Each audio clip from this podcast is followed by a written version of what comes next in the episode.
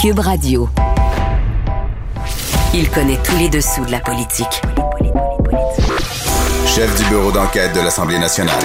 Antoine Robitaille. Là-haut sur la colline. Là-haut sur la colline. Cube Radio. Excellent mardi à tous. Aujourd'hui à l'émission, en sciences humaines au collégial, l'Antiquité et le Moyen Âge étaient évacués du cours d'histoire obligatoire réformé. Mais après consultation, la ministre de l'Enseignement supérieur a heureusement décidé de ramener ses contenus fondamentaux. Elle nous explique sa décision. Ensuite, on lui demande si elle est nostalgique du temps où, il y a un an, elle était encore ministre de la Santé. Mais d'abord, mais d'abord, c'est mardi, on se penche sur l'actualité de l'histoire. Antoine Robitaille. Il décortique les grands discours pour nous faire comprendre les politiques. Là-haut sur la colline. On va parler aujourd'hui du premier chef du Parti libéral du Québec et premier premier ministre du PLQ. Ça fait longtemps, là. En 1878-79, c'est Sir Henri Gustave Joly de Lobinière, dont on parle peu souvent et qui est présenté par ma prochaine invitée comme le premier ministre improbable. C'est une biographie qu'elle vient de faire paraître. C'est Lucie Desrochers, historienne. Bonjour. Bonjour. Pourquoi improbable? Expliquez à nos auditeurs pourquoi vous le présentez comme improbable, ce Sir Henri Gustave Joly de Lobinière, premier premier ministre du Parti libéral. Bon, c'est improbable à plusieurs points de vue. Euh, D'abord, euh, par euh, ses origines, je dirais. C'est vrai qu'il est issu de la grande famille des Chartiers de Lobinière par sa mère, mais il est quand même euh, né en France, éduqué en France et de religion protestante. Donc, un Canadien français protestant. Euh, déjà, c'est assez spécial euh, pour euh, représenter une population canadienne-française. Donc, dans ce sens-là, c'est un peu improbable. Euh, L'autre aspect qu'on peut dire qui est improbable, c'est la manière dont il est arrivé au pouvoir à la suite du coup d'État.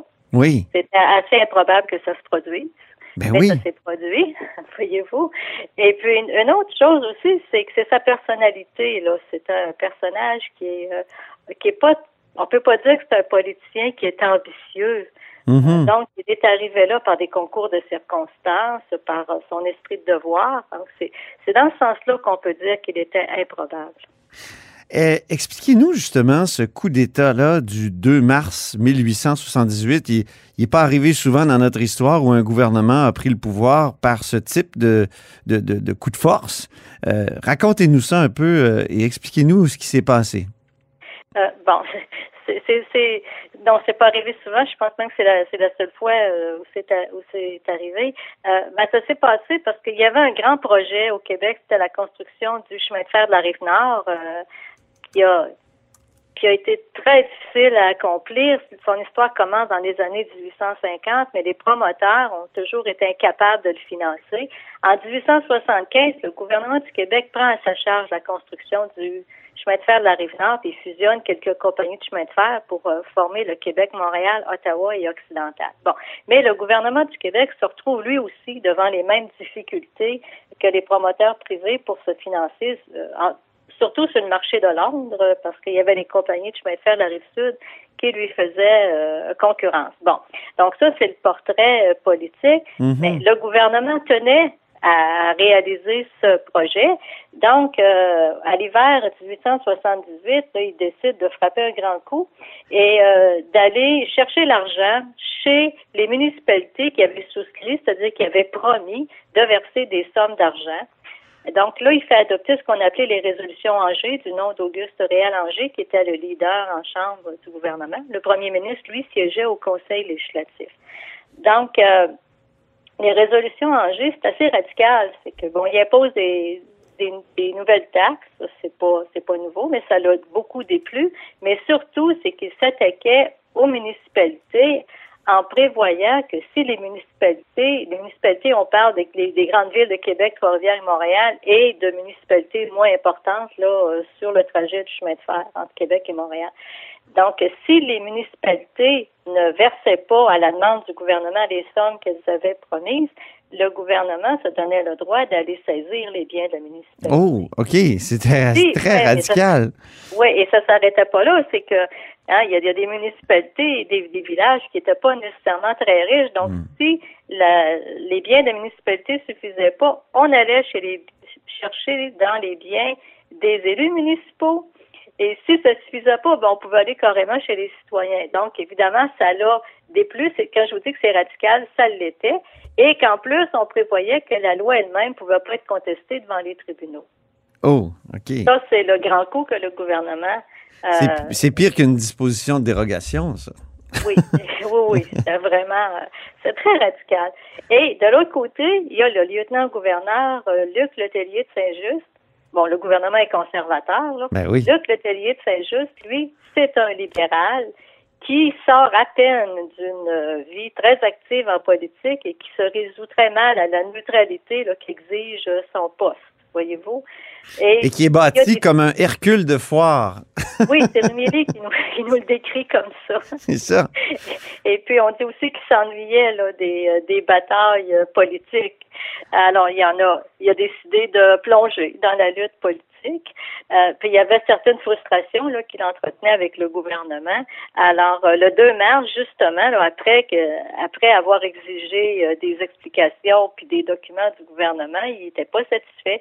Donc, il a décidé tout simplement de renvoyer le gouvernement de Boucherville. Oui, c'est ça. C'est ça. Et, et d'appeler euh, Joly, qui était le chef parlementaire des libéraux, à former un nouveau gouvernement. Donc, c'est comme ça que... Un homme peu ambitieux qui finalement accepte, accepte ce par devoir. Il, il accepte. Il accepte, là. Moi, j'ai... Il y a, il y a, il y a probablement euh, été... Probablement que l'atelier a vérifié s'il accepterait de, de jouer ce rôle-là, mais il a accepté de jouer ce rôle-là. En l'acceptant, il a endossé, si on veut, la responsabilité de cet acte assez audacieux là, que les, les conservateurs ont tout de suite qualifié de coup d'État. Oui. Alors, donc, euh, et c'est comme ça qu'il est arrivé euh, au pouvoir. C'est ça. Et euh, il y avait une passion jolie, c'était la forêt. Euh, oui, c'était la forêt. La conservation de la forêt, on en parlait, euh, on commençait peut-être à, à en parler de, de conserver la forêt. Aujourd'hui, euh, tout le monde est un peu euh, dans ce discours-là. Donc, il était précurseur de, ce côté. Oui, tout à fait. Parce que, comme j'ai dit, lui a été euh, éduqué en France et euh, il avait une vision. Ben, il avait été éduqué en France, oui, mais il faut dire aussi que, comme seigneur de Lobinière, il était propriétaire d'une forêt euh, qu'il exploitait. là. il coupait du bois sa seigneurie. C'était la manière dont, dont, il gagnait sa vie. C'était une entreprise euh, très florissante avec un moulin assis à Leclercville. Bon, donc lui-même exploitait la forêt. Mais il avait une vision de la forêt qui était différente de la vision qui était généralement répandue ici. Parce qu'ici, euh, vu notre histoire, l'arbre est, est, est l'ennemi du colon. Donc, il faut Mhm. couper l'arbre pour euh, faire de la terre. Et pour ce qui est des des compagnies forestières qui coupent du bois, ben la vision c'était ben on coupe du bois puis il y en aura tout le temps, de, il y en aura tout le temps. Ça va qu'il n'y en aurait pas toujours, mais leur vision de l'abondance de la forêt était était, était pas exacte, voyez-vous. Donc il peut, donc Joly est arrivé avec des concepts de ben, disons, on, on appellera ça aujourd'hui du développement durable. là Oui, c'est ça. qu'il faut faire, il faut euh, cesser le gaspillage de la forêt, il faut euh, reboiser, il faut régénérer la forêt, il faut faire la coupe sélective, il faut lutter contre les incendies de forêt. Et euh, bon, et puis donc il, il était euh, devenu euh, un expert dans ce domaine-là, que bon, même euh, les ingénieurs forestiers, c'était une profession qui n'existait pas. Donc, il, est- il était reconnu comme un expert dans ce domaine-là. Il a beaucoup travaillé à la protection de la forêt et à l'exploitation rationnelle de la forêt euh, au Québec. Euh, Mhm. un- il a- en politique, euh, bon, je peux pas dire que pendant qu'il était au pouvoir, parce que c'est quand il était au pouvoir, as- assez peu de temps, il, Ouais. le chemin de fer qu'il l'a occupé. Mais comme député d'opposition, il a fait adopter certains projets de loi sur la justement la, la protection de la forêt. Parce que Parce son qu'il a été député longtemps, là. Il a, il a été Oui, élu il très longtemps. Il a été député de Lobinière de 1861 jusqu'à 1885. Oui. Et ensuite, il a été député à la Chambre des communes dans le comté de Portneuf de 1896 jusqu'à 1900. Aux deux paliers. C'est ça Oui, qui est- oui. Mais dites-moi, on parle, de, on, le- on parle de lui comme le premier chef du Parti libéral du Québec, euh, mais les partis politiques, on, on s'en rend compte en, en vous lisant, c'était très différent à l'époque. Euh, oui, c'était différent parce que C'était vraiment pas la même chose qu'aujourd'hui. non, non, les, les partis politiques n'étaient pas des, des, des organisations euh, aussi structurées qu'on les connaît aujourd'hui. C'est ça. d'une part. Puis ensuite, ce qui se passait au Parlement, euh, la discipline de parti, la ligne de parti n'était pas quelque chose de, de rigide, même pas quelque chose de vraiment établi. Là. Ouais. Donc, euh, quand on dit qu'il était chef euh, du Parti libéral, ben, il- est, il était chef parlementaire. Son, son influence dans, dans le parti, parce que dans le Parti libéral, il faut, faut voir le Parti libéral euh, comme un rassemblement de gens qui se disent libéraux. Là. C'est ça. Donc, il était euh, le chef euh, de cette organisation-là.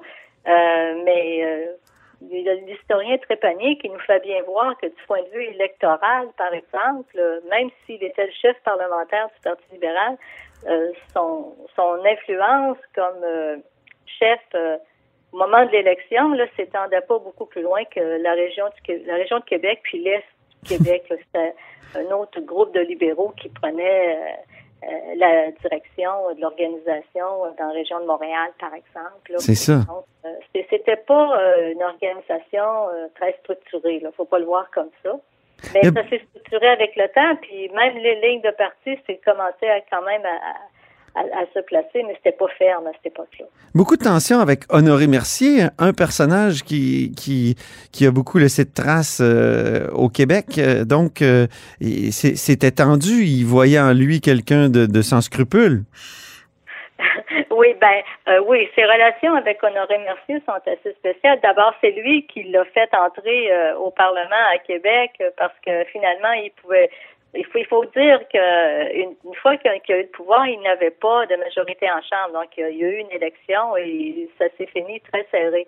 Et à l'automne 1878, un de ses ministres, le, trésorier Pierre Bachand, est décédé. Donc, il fallait le remplacer, mais il fallait vraiment qu'il gagne l'élection dans Saint-Hyacinthe. Et à ce moment-là, il y a la, la personne qui pouvait remporter le comté, c'était Honoré Mercier. Mhm. Honoré Mercier, déjà, était connu pour quelqu'un d'assez ambitieux, euh, de quelqu'un qui, comment comment je peux dire, qui euh, assez énergique aussi, là. Ouais. Euh, donc, euh, Joly l'a fait entrer dans son cabinet. Mais évidemment, Mercier avait une personnalité pas mal plus forte que celle de Joly. Ça n'a pas été long qu'il s'est imposé. Et euh, Joly, même s'il n'était pas très ambitieux, euh, regardait aller Mercier euh, en désapprouvant plusieurs de ses de ses actes là, euh, par rapport aux coalitions, par exemple, qu'il essayait d'établir. Il travaillait dans le dos de Joly pour établir ça. Si bien qu'en janvier 1883, euh, Joly a passé le pouvoir, pas le pouvoir, mais euh, la direction des libéraux à Honoré Mercier. Mais On- Joly est resté à ce moment-là euh, député encore pour un certain temps. Là, je pense à tout ça, puis j'ai- j'aime ça faire des, des parallèles avec des personnages contemporains. On, on- on voit en un homme cérébral euh, qui est un environnementaliste avant la lettre, peut-être beaucoup moins nationaliste ou beaucoup moins habité d'un sentiment national qu'Honoré Mercier, par exemple. Eh, coudonc, est-ce que c'est pas un Philippe Couillard de son époque?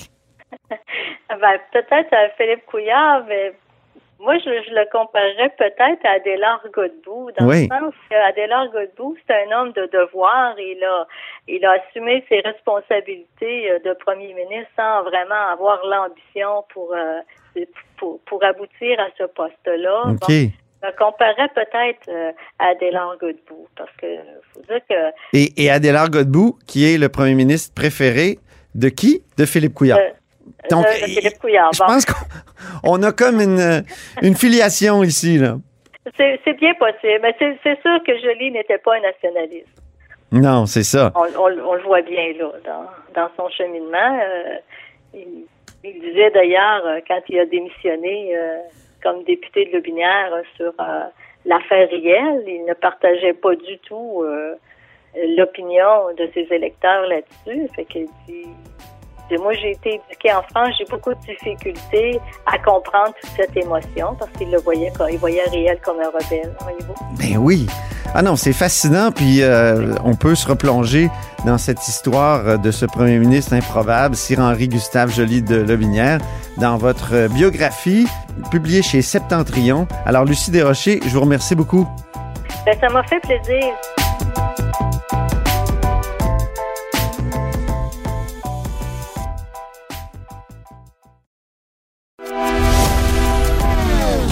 Philosophe, poète dans l'âme, la politique pour lui est comme un grand roman d'amour. Vous écoutez Antoine Robitaille, là-haut sur la colline. Le cours d'histoire obligatoire du programme de sciences humaines dans nos institutions collégiales conservera son volet Antiquité et Moyen Âge, ce qui a suscité ce titre savoureux hier dans le journal. La civilisation occidentale a finalement été sauvée par la ministre McCann. Donc, euh, elle est au bout du fil, vous l'entendez rire déjà. Ben oui, vous avez sauvé la, civilisation occidentale. Comment on se sent quand on a sauvé la civilisation occidentale, Mme McCann? Ah, écoutez, on se sent comme une Jeanne d'Arc.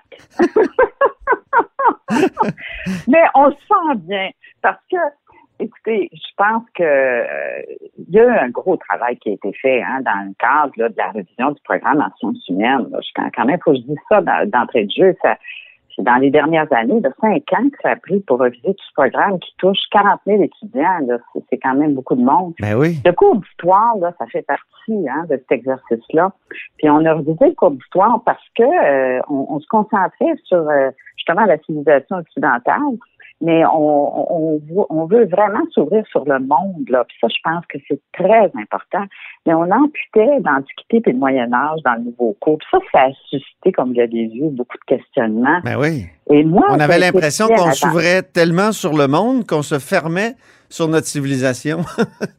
Oui, oui, puis c'est ça. Là, moi, j'ai rencontré, j'ai pris le temps de faire une consultation là, parce que c'était quand même important.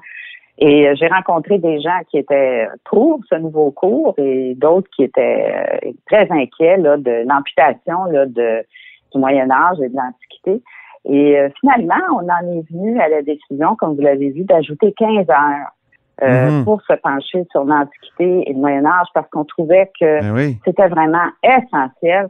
C'est une décision qui a été bien reçue dans le milieu puis par Ben oui. les partenaires. euh, D'ailleurs, donc, les, on est très contents. Ouais. les, les images qui viennent nous confirment qu'on a besoin de l'Antiquité pour se comprendre. Le, le journaliste Patrick Belrose parle d'une décision à la Salomon. Vous avez euh, tranché. oui. Vous avez aussi tranché, on pourrait dire, le nœud gordien. Hein? On, sait que c'est Alexandre le Grand qui a tranché le nœud gordien. Donc, euh, Voilà. c'est ça.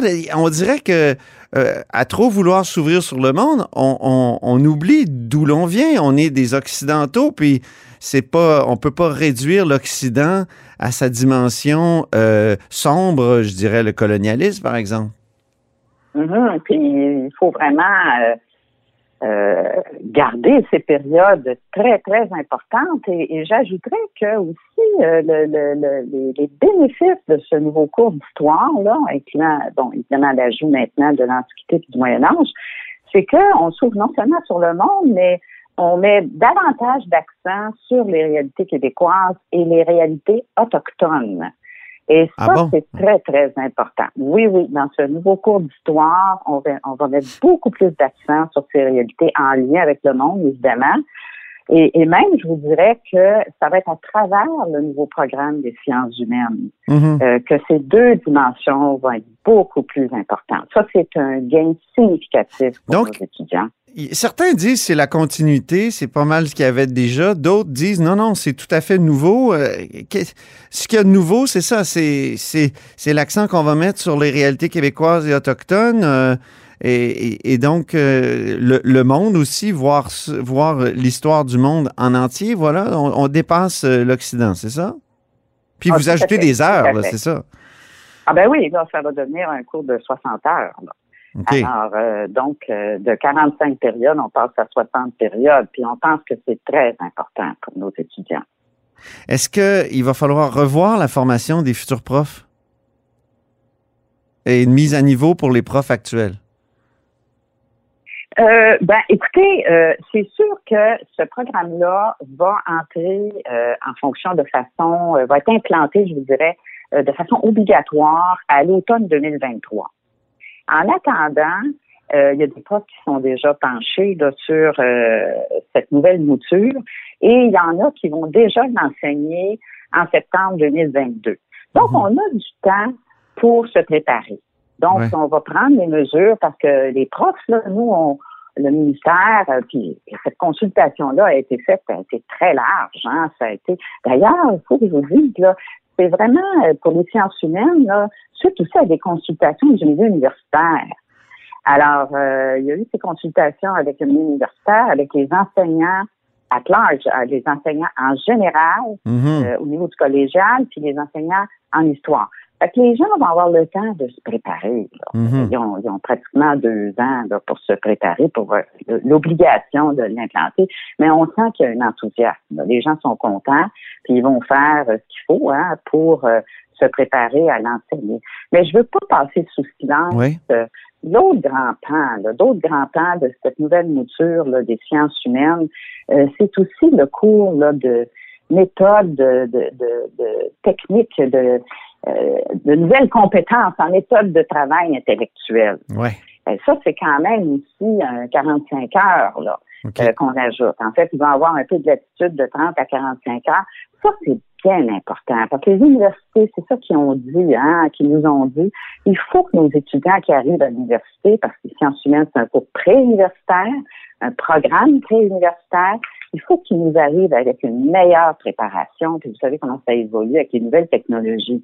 Fait que ça, c'est le gros morceau. Là. 45 heures de plus pour des méthodes de travail avec les nouvelles technologies qu'on va investir dans les équipements. Mais en même temps, des cours de métaux, ça, ça, ça ennuie beaucoup les, euh, les jeunes. Moi, j'ai enseigné au collégial. Euh, je me demande si euh, la métaux, on ne devrait pas la faire dans le cadre de, de, de sujets qui sont directement liés au cours. Euh, non? Est-ce que c'est. C'est un, peu ennuyant, les cours de métaux, là, non? Ben, je, je pas un risque, là, de décrochage? Ben? Ben non, au contraire. Non, non, non. Moi, je le prends d'un autre angle. Là. Écoutez, j'ai pas été professeur comme vous au collégial, mais je m'a- je, je m'avance quand même en vous disant que c'est quand même consensuel, hein, ce Ok. nouveau cours-là. Puis encore une fois, ce sont des enseignants qui ont été consultés. Alors, ils connaissent hein, l'expertise là-dessus. Et euh, moi, je pense que ça va aider à la réussite. Au contraire, parce qu'on veut augmenter notre taux de réussite des étudiants au collège. Là.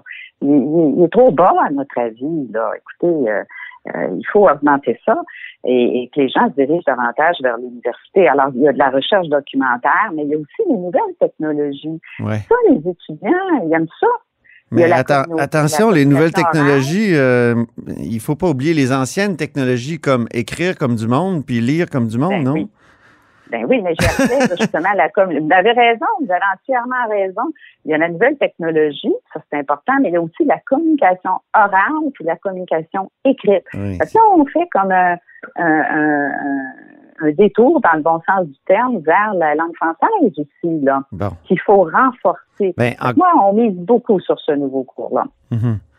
La langue française, oui, c'est important, mais euh, en, en faisant des grands projets avec les universités anglophones, en, en, en- en- voyons, rénovant euh, Dawson et en l'agrandissant, le collège anglophone qui est le plus, euh, le plus visité, pas, pas le plus visité, mais le plus fréquenté au Québec. Est-ce que justement, on n'envoie pas un, signal, et, ça, je, reprends les critiques souvent des oppositions, est-ce qu'on n'envoie pas un, signal que c'est en anglais qu'on devrait faire les, les études supérieures aujourd'hui?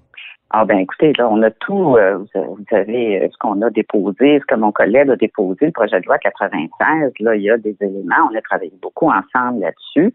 Il y a des éléments qui touchent euh, les cégeps, euh, les collèges anglophones, là. On va euh, mettre une limite hein, sur euh, la croissance du nombre d'étudiants dans ces collèges. Il va y avoir aussi des politiques linguistiques dans nos établissements.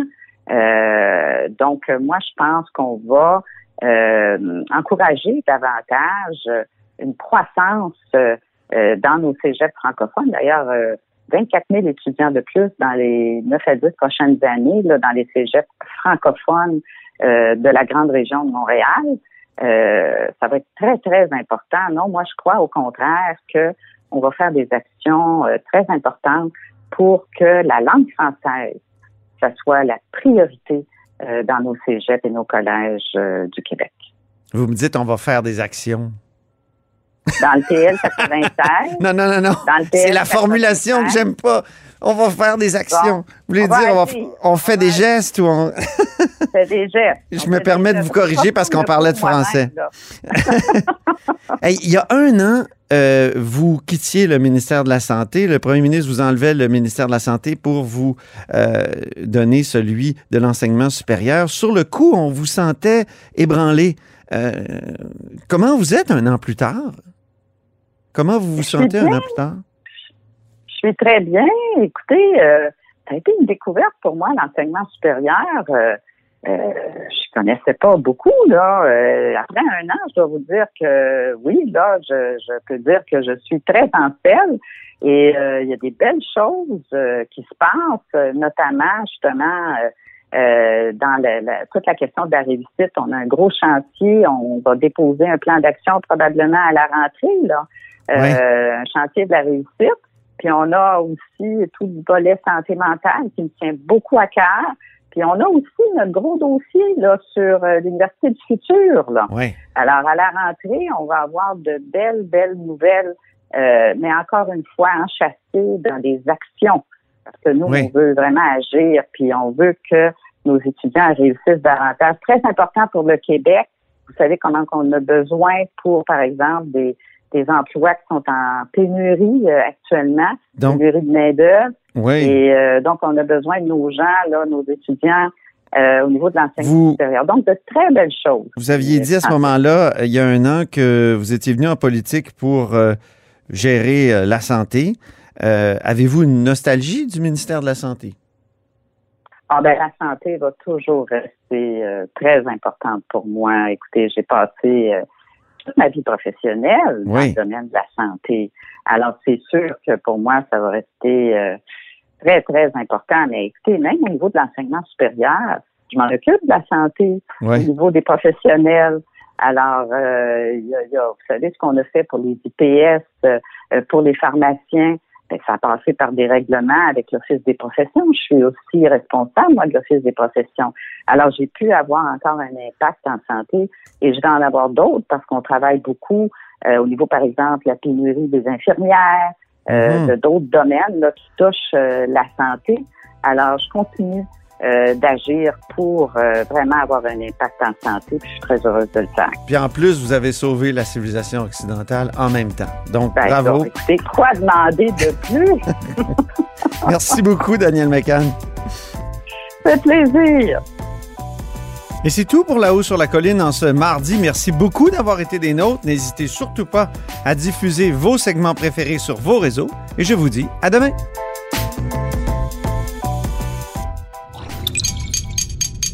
Cube Radio.